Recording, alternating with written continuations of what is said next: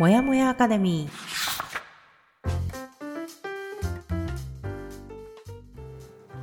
一人じゃ頑張れない人たちのための朝活のお供もやかレディオ。コーチングコミュニティブランのメンバー久美かながゆるっとお届けします。15分の余白が人生を変える。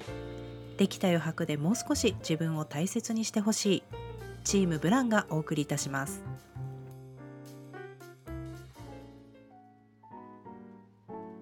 おはようございますブランコミュニティ運営のもやもやかなですいつもお聞きいただきありがとうございますえ本日もお相手はこの方ライフコーチの久美です。おはようございます。今日もよろしくお願いします。はい、よろしくお願いします。本日もいつものパターンから抜け出したいあなたへ朝からゆるっとお届けもやもやアカデミーラジオの始まりです、はい読みたいけどなかなか読めなかった本を読みながら20年来の友達久美かなが話をしたり気づきをシェアしていくというラジオです、えー配信は月曜日木曜日の週2回です。うん、現在はケリー・マクゴナガル先生の「スタンフォードの自分を変える教室」を読み進めておりますが今回の放送だけでもお聞きいただけるように作っておりますのでご安心ください。はい、はいでは本日が7月13日の木曜日となりますでは、えー今週のお題を久美コーチからお願いしますはい。今週の放送内容は月曜日変わろうと思うだけで満足してしまうを本日木曜日は決意を持続させるになります。はい、ありがとうございます。では、えー木曜日の放送は本編に入る前にもやかなとライフコーチの久美がこの1週間で気づいたことをシェアする、えー今週の気づきのコーナーから始めます。うん、はい、では今週の気づき私からいきますか？はいお願いします。はい。と今週の気づきは ごめん台本読んで笑っちゃった。人生って一回なんだなぁと深く考えた一週間でした。うんうんいやなんか同じ年齢でも本当にみんなそれぞれの人生を歩んでいてうんうんまあなんだろうこれぐらいの年になると本当に分かれてきてるのが分かるなっていうのもあって感じたのかもしれなくて、ううんん、社会人も15年目ぐらいになるとうんあの早い人たちのお子さんは高校生ぐらいになっていたりそうね。そう。あと社会人としてキャリアをすっごい積んでる人は偉くなってたりうんするっていうのとかを、うん。本当友達で同じ高校通ってたのにとか思ったりするといろいろなんだなって思ってで例えばその15年っていうなると1年を15回繰り返しただけなのに全然違うようになっててうん。でも前には戻れないしまたこれからの15年でもまた、まあ、この次の1年が変わることによって多分次の15年が変わるみたいなうん感じが起きるんだなと思ったので本当に1年1ヶ月1日できることの積み重ねが何十年にもなるうんしこれしかないし1回しかそれができないんだなっていうのを思ってね。今を大切にしようと思ったっていううんうんうん。1年でした。そうなんですよ。そうなんですようね。んこれはね、いやなんか私台本にも書いたけど、うんなんですかね私たちシンクロしてんのかなと思うぐらいね 私も同じこと考えてたんよ。まあ、あんだけ毎日ずっと連絡取ってるからかな かもね。あの業業務連絡ですけどほぼ。そう業務連絡だけども はい、でもなんかちょっとこの1年ちょっとなんか多分浮き沈みが多分久美とちょっと合ってんのかもしれないね。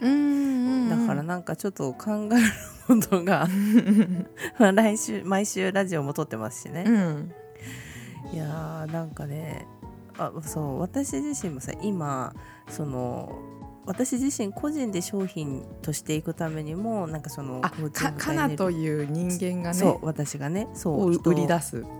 うん、うん。もちろんその仕事は会社員としての仕事も続ける上で、うん。私自身をあの何かね、えー何かっていうか、まあ、コーチングの分野になるんだけども、うん。あのスキルをまあ、私も新たに手に入れたいという気持ちはあるから、うん。まあ、ちょっと年末から来年にかけて動きたいなみたいな感じであの何どこがいいかなとかどの先生から学ぼうかなとかいうのを最近見てるんだけども、うん。それを通してね同じようなことを感じてたっていう。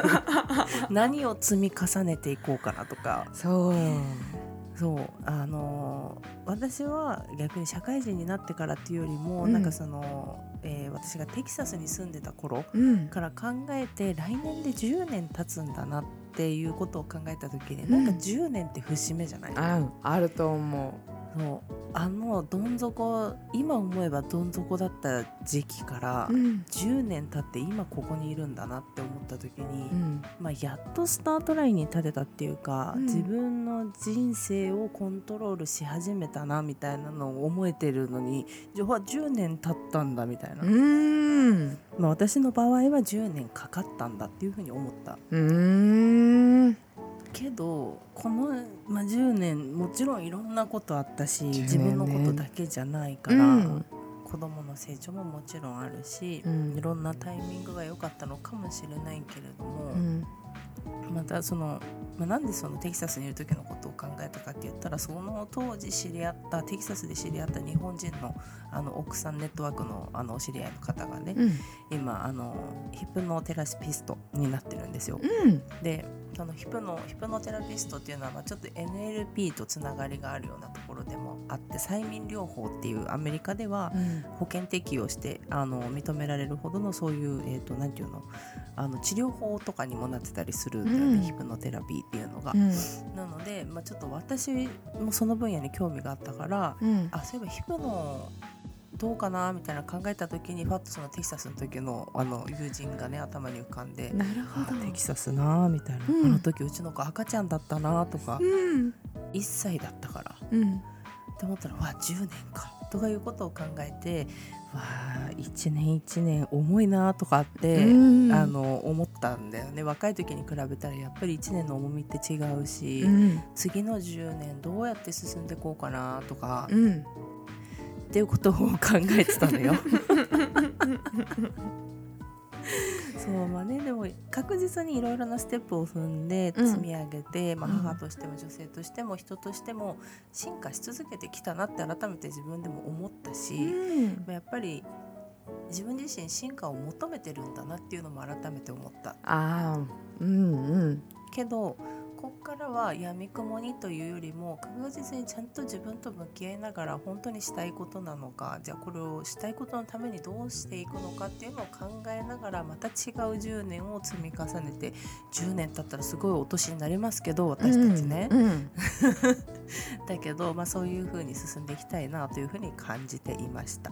確かにね。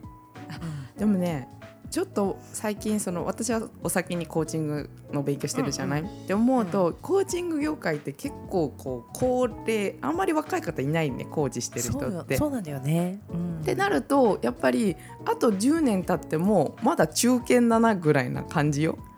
確かにね。確かに。うん。いやでもなんかすごい思ったんだけど、うん。コーチングも NLP もあのそうだし他にいろいろ多分あると思うけど、うん、あのこの年だからできることのような気もした。あるよね。そうなの。う。ん、あのそれぞれの人の人生っていうのが一つの土台になっていて、うん。その上で学ぶからあの人にコーチできるとか、うん、やっぱり経験がある上でできることだなっていうのはすごい思うね。あるある。そもちろん若い人も興味があってう。うん、例えば20代とかで勉強するのも全然ありだしそこからこうキャリアを積んでいくっていうのもう。ん。また違うやり方で全然いいんだけど、あの自分への慰めではないけれども、うん。この年になってもこう勉強を始めるっていうところで、うんあの若い子とは違う強みとしてはやっぱり人生経験を積んでるっていうところが一つの差別できるところになるなってすごい思うし。うん。これがあるからこそ、まあ、私はなんだかんだ言って波乱万丈だから結構人生が うん。この経験をもってして、まあ、ヒプノなり NLP コーチングまたは普通のコーチングだったとしても、うん。できるよなっていう思ってる自分に。あるよ。あるある。あるよね。うん。うん。だっってさ安心感が得られる人に話したいと思うじゃない？共感してくれる人に話したいと思うでしょ。うん。でその共感とか安心感ってなかなか後ろにすごく大きな経験なりなりがないと出てこないような気もするなって、そういろんな方のコーチを受けてって受ける方ねクライアントとしてやっても思う、そうだね。うん。うん。一言が全然重みが違う。そうよな。さあそうねが私たちも頑張っていきましょね。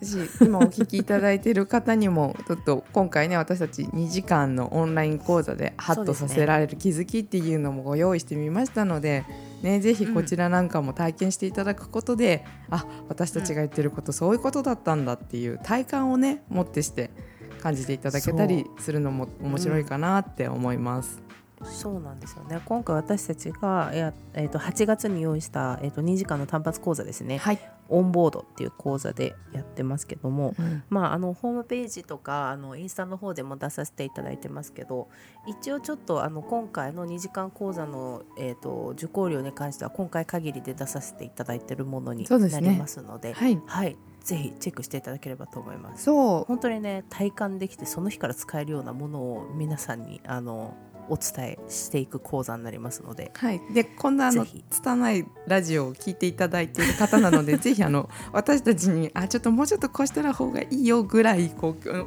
えていただけるぐらいの あの応援のつもりでやっていただけると嬉しいので、参加いただいてね私たちにご意見いただきたいなって思います。よろしくお願いします。はい。最後宣伝になっちゃいました。はい、じゃあね、あの早速木曜日の本題の方に入っていきます。はい。はい、じゃあちょっと CM のほ、えー後に本編入っていきたいと思います。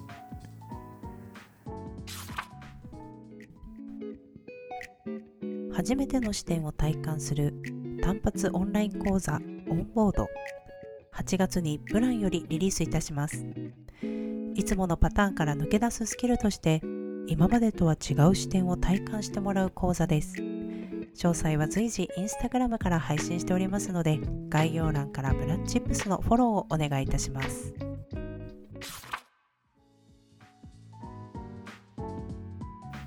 はい、えーではですね本編入っていきます、はい。えー前回の放送は変わろうと思うだけで満足してしまうというところになりました、はい、えー、とちょっとねあの今日時間迫ってますのであの変わろうと思うだけで満足してしまう気になる方は聞いてみてください。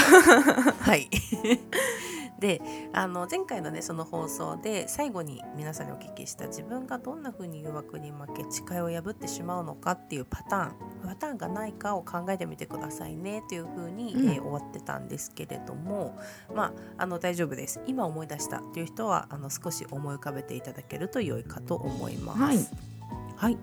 でえっと、本文の方では研究によれば自分がいつどんな風に誘惑に負け誓いを破ってしまったのかを予想することによって決意を持続できる確率が高くなります、もうすごい。答えが出たもん そのパターンをねあの考えると決意を持続できるっていう確率が高くなると。はい、であなたの意志力のチャレンジについて考えてみてください。うん。自分が最も誘惑に負けやすいのはどんな時でしょうか？やるべきことを先延ばしにする時自分に向かってどんな言い訳をしているでしょうか？うん答えが頭に浮かんできたら今度は実際に自分がそんな状況に陥ったところを想像してみましょう。うん。何を感じどんなことを思うでしょうか。失敗するまでの様子を まざまざと思い描きます。そうよ。だってみんな図星って思うじゃないっていう話だったから先週、はい。月曜日の話は。うんうん。だからきっと今まざまざと思い描くことはできると思います。いやーそうね。なんか久美がこれを出してくれてますね台本に。はいこのいろいろ今質問がポンポンポンときたのでそれに対して、私が最も誘惑に負けやすいっていうのはやっぱり続けても成果が出ない時に。うん。もうこれはちょっと私の成功の道じゃなかったなぐらいに思う。うんうんううん。ん、で言い訳はやらないわけは今日は忙しいから体調が万全じゃないからちょっとやるのやめよう思う。で最後、まあ、感じることとかはやっぱり私は変われないんだこんなに頑張ってもダメなんだ私はできないのだっていうようなことが感じたりするかなって思います。はいはいはいはい。いやーそうね。い、やーでもねなんか私は、えー最も誘惑に負けやすい時っていうのは、うんえーっとねいやそれこそだからその組の言葉を借りると成果が出ない時っていうのはもちろんなんだけど、うん今の自分で思うとね私はホメオスタシスをやっぱりうまく乗り越えられなかったんだと思なるほど、う。うん成長に対して頑張ってうん成果成長がすごく感じられてる時はいいけど停滞期みたいな。停滞期に入った時に、なんかダイエット挫折しやすい時期っていうのと一緒だと思う。そのうん体重が落ちなくて、うん。停滞期に入った時挫折するって言うじゃん、うん、戻りたくなるんだねその時に。そうそうそう、うんうん。何か新しい例えばじゃあなんかこのなんだろうな何かを学びますとかちょっと勉強してみますみたいになった時に初めの頃って新しい知識がバーってこういっぱい入ってさスポンジのように吸収できるんだけどさ、うん一時をむなんかさなんかある一定のとこ迎えるとさちょっとさうってなる時期が私来るのよ。うん、あのなんかわかるような気が最初とは違うフェーズに入る時あるよね。そう。うん。であ最初のこと覚えてないかもとかさ、うん。なった時にさもうあどうしようどうしようみたいな。うん。なってきた時にそこで私は調子がいいと立て直せる時もあるんだけどそこでなんかガツンとやられて、あなんかあなあやっぱりダメなのかなみたいな思いがこうちらほら出てきてしまうと続けられなかったり、あーうん。そう。ねまあ言い訳は一緒だよな。私も忙しいからさ今。みたいな自分に、うん。とかあのいやちょっと今週はさうちの家の方がさとかさ、うん。なんかもうそういうなんていうの環境を言い訳にするあーやわかるよわかるよ。つね 自分じゃないんだよ決してみたいな。さわかる。私はやりたいんだよ。そう。わ私気持ちはあるんだよ。気持ちはあるんだよ。みたいなかる、けどさみたいな。うん。思ってあのしばらく経つとあーまた同じやねみたいな。やっぱり私は開き直っちゃってんじゃん。いな。そうそうそう。いやそんな感じだったよなっていうのを私は今ふと思いましたね。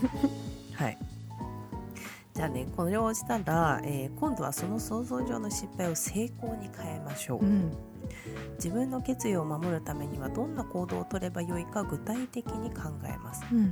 モチベーションを思い出すのも良いでしょう。うん。友達に手を貸してもらったりこれまでに学んだ方法を試してみたりするのもいいかもしれませんうん。実際にやったところを想像してみましょう。うん。どんな感じがするか頭の中ではっきり思い描くのです。うん。成功した姿を思い描くことによって目的達成するために必要なことを着実にやっていく自信が生まれます。うん。はあ。えなんかこれ今の私なのよ。現在進行形でこれを多分私今やってうん。やろうとしてる、やっているところうん。な気がします。うんうんうんあ前まではこんなの考えていなかったっていう多分月曜日にちょっと話したところかな、うん。なんかその先を考えていなかったっていうね。うん。いやーまたなんか今ちょっとなんか違うフェーズに入ってるんだよ。これね私たちそのこの間の放送でもちょっと目標設定今勉強してるっていうのを言ったんだけど、宮先生から NLP について教わった時に、うんうんうん。これ今成功した姿を思い描くことによってっていう話が出たので、うんうん。この時に自分に対してその自分はどんなものを着ているのかどんな姿なのかっていうのを自分が想像する映像の中に自分を入れるうんうんうんことで考えてみた方が多分成果は上がるっていうようなことを習いました。うんうん。やってたね。そのなんだっけ？あダメだ。言い方忘れちゃったけどだから要はあの見えてる目の前の光景を見ている自分自身で見ているわけじゃなくてはい、一段上に上がってその映像の中に自分もいる。自分も映し出されているっていう光景を見ながらっていうことだよね。そうです。自分の目で見る世界うん。ではなくて、うん。自分がその本当に着ているものとかが見えている自分のうん後ろに立つか上に立つか分かりませんが、そのような状態で想像していただくってなるとよりこの決意が固くなっていくというかその未来を求めたくなるみたいな表現をしてましたね。うんうん。言ってたね、はい。確かにねと思いながら私の想像する映像の中に私は確かにいなかったなっていううんうんうんふうに思ったあれを聞いた時に、そう。そうかと、誰といますかとか、うん、うん、そうなんだよね。その絵の中に自分がいるということを考えながら想像すると良いというところですね。はい。やってみます。はい。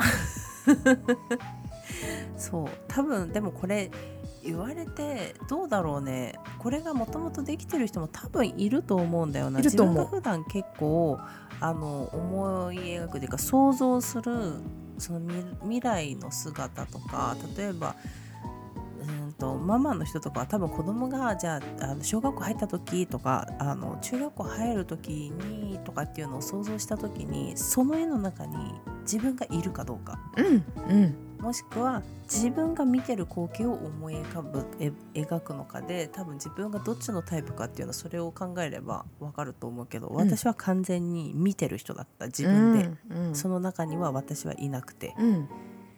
子供とか私の家族とかのことはなんか光景として見えてんだけど、うんうん。ああいないな私って思ってたから 今度そこに私を追加して映像として見るようにしてみようと思って。えーやってみてくださいどう変わっていくんだろうっていうかその自分の気持ちの変化もあるよね、うん。これから私も新しいことを勉強しようとしてるから、うん。あのそれを考える時には自分をちゃんと見る。要は俯瞰するってことなんだよなそれが。うんうん。やってみようと思います。はい。はい、えーさらに続きましてここは失敗に備えるのは自信がないからではなく、うん。ある意味では自分に対する思いやりです。うんたとえ意志力の問題で失敗が起きたとしても準備しておき、えー違う準備しておいたことを実行に移せばよいのです。うん。そうか。自分に対する思いやりね。うん。いい言い方ですこれは。すごいいい、ね素敵な表現だよね。うん。確かに。思いやりね。はいそうです。で私ここでコーチングでこのまま悪い方向に進んだらどうなるんですか？っていんううん。質問をあまり使うことができなかったんですね今まで。できなかった。やっぱりこう未来のことを想像させてあげたいってすごい思ったけど、うんうん。これを聞いてここの本を読んですごくそのこのまま行って悪い方向に進んだっていうのを想像させてあげることによって思いやりが、ね、発生するんだと思ったらやっぱりそれはコーチとしてクライアントさんにしていい質問というかしたい質問だなっていうふうに感じました。確かに。確かにね。ものは考えようだけど確かにね。うん。あの 何かに備えるの自信がないからとかね。なんかこうバックアップみたいな感じで考えちゃうけど、うん、思いやりと思えばね。そうです。はあ素晴らしいなこれは。うん、私はさっきのその自分で失敗した時に考えたのは、もう続ければ成功すると思って。私はその失敗したっていうのを続けていなかったんだからっていうのが、さっきのその1個前の質問で自分で出した答えなので、もしその失敗が起きた時もその準備したものをしてあげればいいんだって思うとやっぱり心はすごく安心してるなっていうのを今感じてます。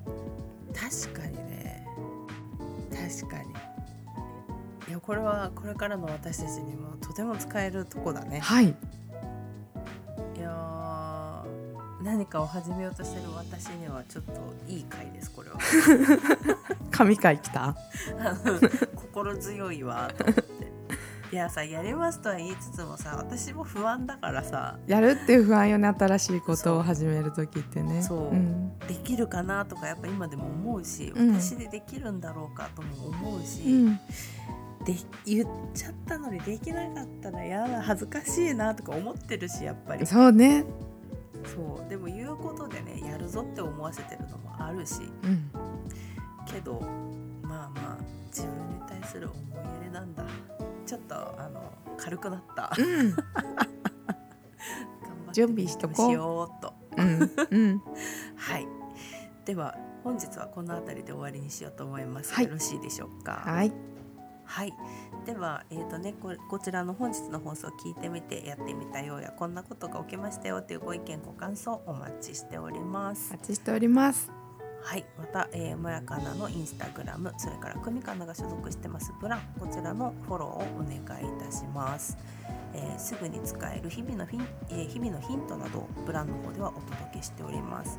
またあのブランの最新ニュースとかなんかリリース情報なんかもえっ、とインスタグラムの方で随時発信してますのでぜひぜひフォローの方お願いいたします。はいはい、概要欄の方にリンク貼っておりますのでそちらから飛んでみてください。はいはい、いいね、コメント、えー保存お待ちしております。あ保存が入った。はい。はい、保存、まあ、もちろんシェアもしていただきたいんですけど、あの結構私たちは日々に使えるヒントで簡単な結構ね簡単なものを発信してますが。うん。まあ忘れがちですよ皆さん、うん。その時は思うけど、なかなかね思い返すことって難しいので保存しておくとねあの見返せますんでいつでも。確かに。お願いします。はい最近スレッズなんかも始まりましてね。私はスレッズも始めました。さすがです。いやスレッズの方が面白いかもなって私はちょっと思ってます。あの写真プラス結構日記日記まではいかないけど結構気軽に言える感じはする、ええ。ツイッターより私はやりやすいなと感じてまあらす素敵。はい。はい。そんな感じでよろしくお願いします。お願いします。はいで来週は第7章に入ります。はい。はい、将来を売り飛ばす。何が起きるんですかね。第7章将来を売り飛ばす。はい。をお話ししていきます、はい。衝撃。来週もお楽しみにお願いします。はい。はい、では本日も私もやもやかなと。ライフコーチの組がお送りしました。はい。では今週も残り頑張っていきましょう。いつでも自分を大切に。またねー。またねー